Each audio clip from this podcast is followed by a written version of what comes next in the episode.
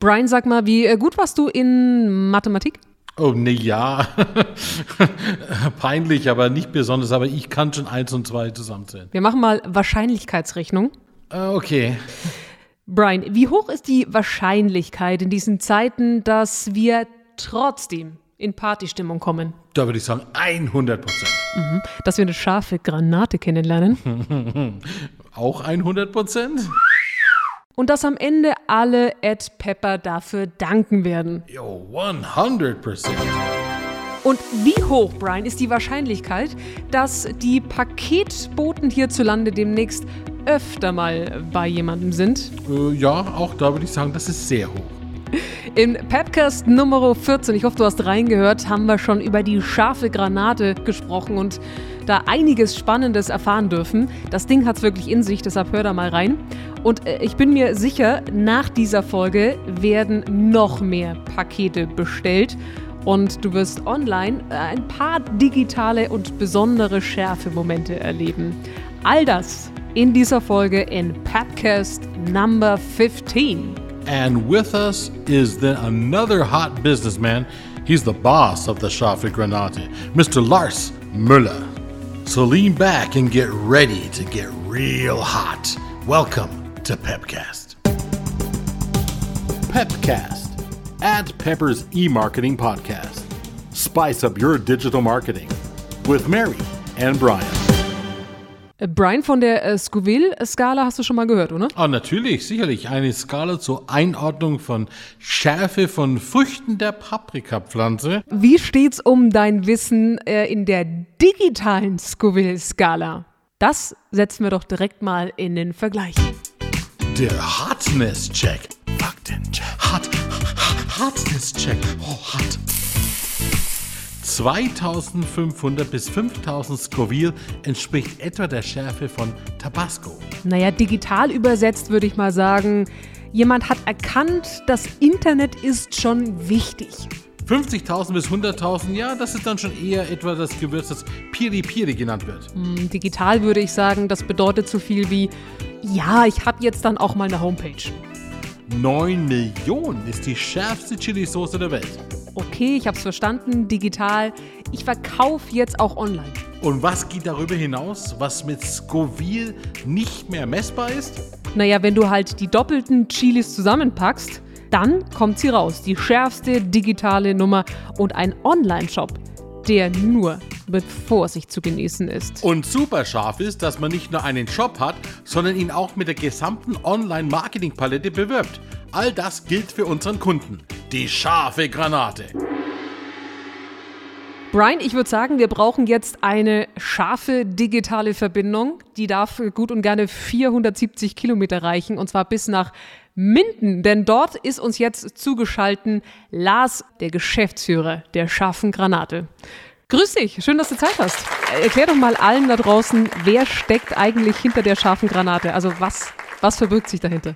Ja, mittlerweile verstecken sich hinter scharfe Granate mehrere Leute, äh, die scharfe Granate produzieren. Ja, und eigentlich bin ich sozusagen Gründer oder Ideengeber, was mehr oder weniger aus einer Schnapsidee, in dem Falle Liköridee, entstanden ist.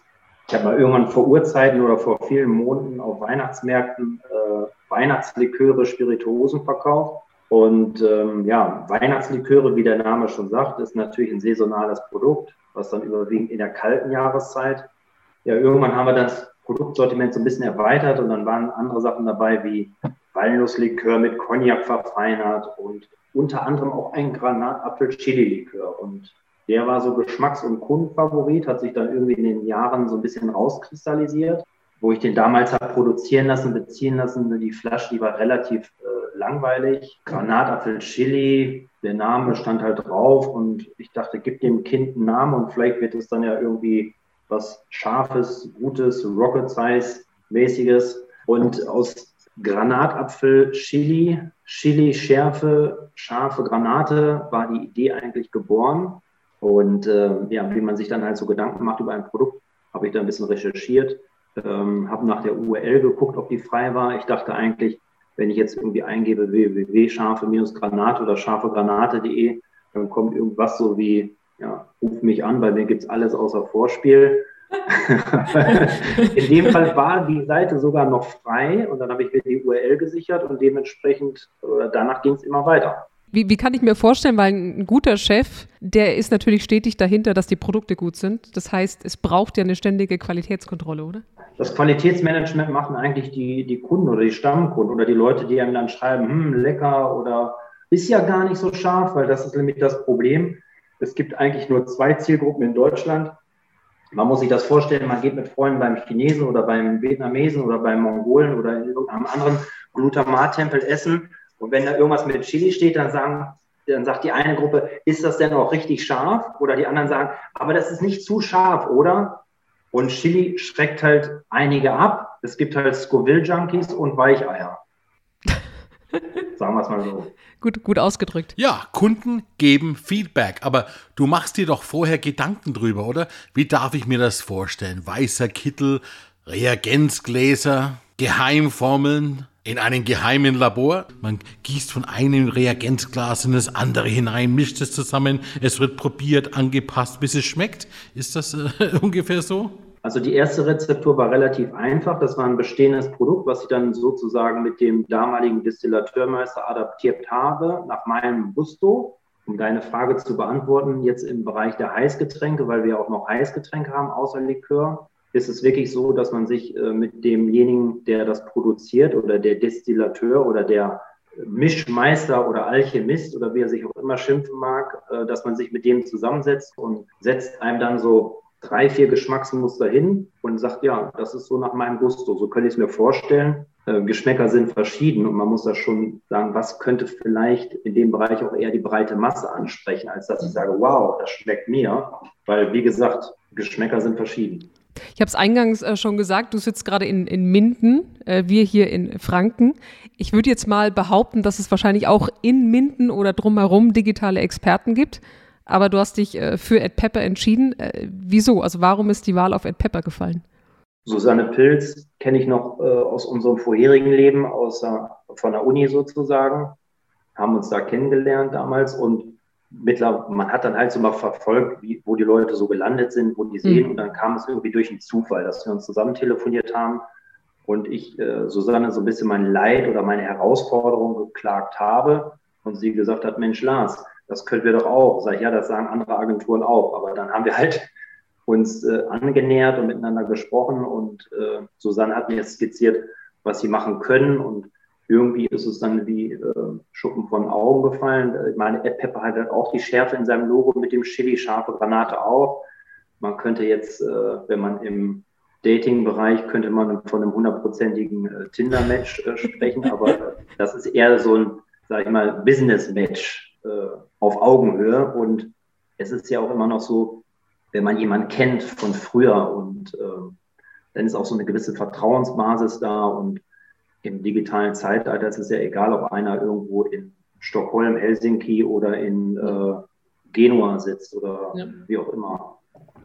Und jetzt im Nachhinein eine gute Wahl gewesen, ist aus Leid Freude geworden? Ja, also man ist dann schon stolz, so nach der Arbeit, äh, auch über mehrere Monate hinweg, wenn man sieht, äh, wie viel Zeit dort investiert wird, äh, wie viel Technik oder wie viel Know-how und wie man sich einbringen muss. Letztendlich bin ich und Ed Pepper oder Ed Pepper und ich, hört sich besser an, ähm, mit dem Ergebnis sehr zufrieden. Und man sieht halt, man hat eine funktionierende Homepage mit Online-Shop und äh, sagen wir auf Shopify-Basis und ohne da großartig ins Technikdetail zu gehen es funktioniert. Die Leute bestellen, obwohl wir gar nicht den Online-Marketing-Hahn äh, aufgedreht haben. Man sieht schon, die Marke wird gesucht und die Leute bestellen. Die ersten Bestellungen kommen rein und das ist eigentlich ein sehr positives und äh, Zeichen. Und das macht einen irgendwie stolz und glücklich, ganz einfach gesagt. Wenn man so seine ersten Pakete versenden kann oder beispielsweise man bei den ersten Kunden habe ich noch ein bisschen, äh, wir haben jetzt zu jedem Getränk auch die passende Tasse oder zu zwei Getränken haben wir eine passende Schokolade und da haben wir mal ein bisschen was beigelegt und einfach mal Danke und Smiley drauf äh, geschrieben und die Leute schreiben zurück, Mensch, wow, super, ging schnell und vielen Dank und haben uns sehr gefreut und ja, das sind, was ich so aus dem Kaufmännischen von früher kenne, so aus dem Ladengeschäft, äh, kann man so ein bisschen ins Online auch transportieren. Das ist ganz schön, wenn man dann einfach jetzt nicht noch einen Apfel und eine Clementine dazulegt oder äh, hier probieren Sie mal, sondern einfach noch einen kleinen Woody on top. Ja. Macht was. Das ist so. Ja. Das macht ja. was aus. Kleinigkeiten halt. We'll be back with you after this short ad break.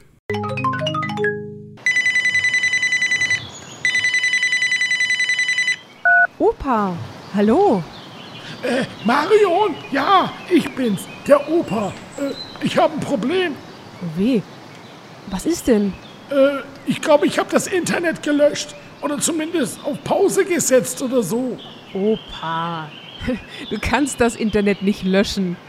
Und falls du wirklich mal digitale Probleme hast, und ich, Opa, ich meine wirkliche Probleme, dann melde dich doch einfach beim Spezialisten. Ach, wirklich? Sure thing, Granddad. We might not be the specialist for your petty private internet problems, but Ad Pepper is definitely the partner for your digital business. We're intelligent, interactive, and we solve your individual internet marketing questions. Just reach out and touch base with us at www.adpepper.com. Ad Pepper, breaking boundaries since 1999.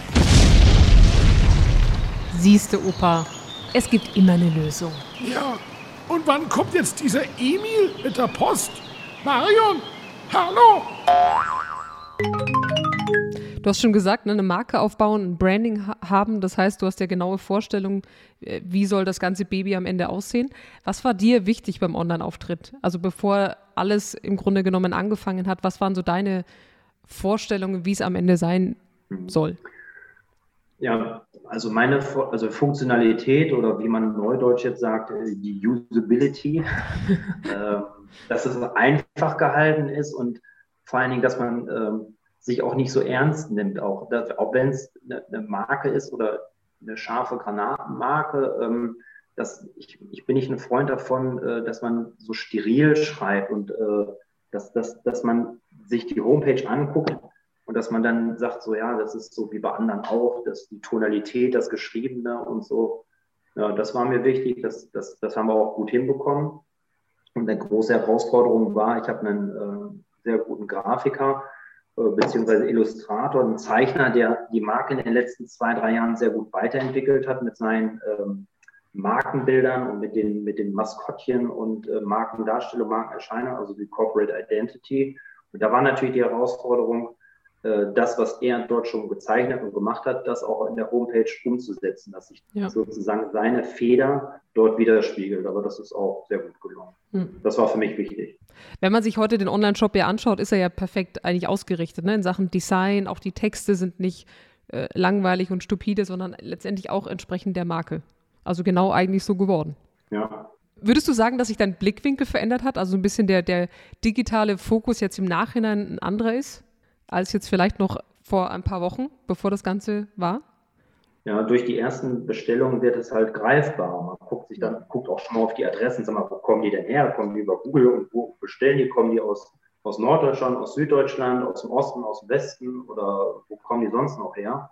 Ähm, ich, äh, der Blickwinkel hat sich in dem Sinne ähm, ähm, ver verlagert, dass ich jetzt einen Spezialisten habe mit AdPepper, wo ich dann sagen kann, äh, die können das machen, weil es ist immer eine Frage des, des, Timings und des Delegierens. Also die können mir viele Sachen abnehmen, die ich vorher so stiefmütterlich einfach oder rudimentär bislang nur gemacht habe, um mich dann halt auf, auf meine Sachen zu konzentrieren, weil glücklicherweise ist der, der scharfe Granate mit seinen Produkten äh, funktioniert im Handel und auch online. Und das ist zum Beispiel schon mal von Vorteil. Und dann muss man irgendwann mal auch delegieren und eine Entscheidung treffen und sagen, okay, komm, äh, ihr macht das so gut wie ihr könnt, ihr habt eure Kernkompetenzen ich gehe dann komplett in die Akquise mit den Handelspartnern. Und so hat man schon sehr gut die Arbeit dann aufgeteilt und verlagert und ja, Sichtweise hat sich geändert und vielleicht auch die Organisation der Arbeit. Lars, finally, wenn du jetzt eine Flasche, eines deiner vielen tollen Kinder aussuchen müsstest, äh, es gibt ja einige in deinem Shop, was ist deine Top-Empfehlung? Ja, also aktuell, was im Trend ist, äh, muss ich ganz ehrlich sagen. Und nächste Woche geht es auch nochmal online in Kombination mit einem schönen Präsentgeschenk. Das ist der Glühgin, weil das ein Heißgetränk ist, was mal ganz anders ist als dieser Glühwein und Heißgetränke einerlei. Das ist ein milder Apfelpunsch mit Gin, Ingwer und Limette verfeinert. Das ist einfach mal was ganz anderes. Äh, Granatapfelpunsch, alles zum Thema Granate auch gut und cool. Und also meine persönliche Empfehlung äh, wäre das und alle anderen Produkte auch. Danke dir für deine Zeit. Danke dir für all die Einblicke und äh, beste Grüße an der Stelle nach München. Vielen lieben Dank für, für deine spannenden Fragen. Sehr, sehr gerne. Lass es mich kurz sagen, dieses Projekt ist definitiv über die digitale Scoville-Skala hinausgeschossen und nicht mehr abbildbar. Scharf ist ja das eine, aber das Ding hier hat eine neue Hotness-Einordnung verdient. Wichtig ist immer, Online-Marketing muss funktionieren. Schön darf es aussehen, aber es darf eben halt auch im Hintergrund funktionieren. Also es nützt halt auch nichts, wenn ich so einen hippen Online-Shop habe und dann sind die Produkte so ein Hochglanz drauf präsentiert, aber der User denkt sich, was mache ich jetzt hier? Bringt halt auch nichts. Deshalb legen wir Wert darauf, dass der Kunde mit dem Shop arbeiten kann und dass dadurch natürlich das Wichtigste generiert wird, Abverkäufe. Und immer so, dass es jetzt schon aufgestellt ist für alle möglichen Zukunftsoptionen. Äh, wer kommt denn da jetzt? Na, meine scharfe Granatebestellung, äh, beziehungsweise meine große Bestellung. hey, äh, wart auf mich!